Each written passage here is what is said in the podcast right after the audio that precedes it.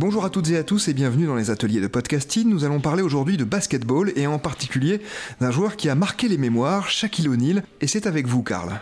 Nous avons tous ce moment en tête où le joueur Shaquille O'Neal casse le panier. Né le 6 mars 1972, il a commencé en 1992 et il a arrêté en 2011. Il a commencé à se faire repérer par les équipes de NBA vers 20 ans.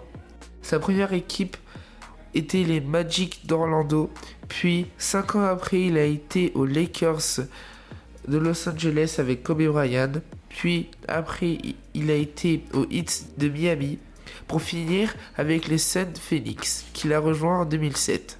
Et Karl, il y a eu un moment en particulier où il est entré dans la légende. Oui, vous vous rappelez du moment euh, avec les Magics où Shaquille O'Neal a pris son élan avec une puissance pour éclater le panier de basket en mille morceaux depuis ce moment, Shaquille O'Neal est rentré dans la légende, surtout avec ses 15 participations au All-Star pour 3 sélections VIP. Shaquille O'Neal pèse 147 kg pour 2m16 et c'est l'un des joueurs les plus grands de la NBA. Maintenant, il a arrêté sa carrière en 2021.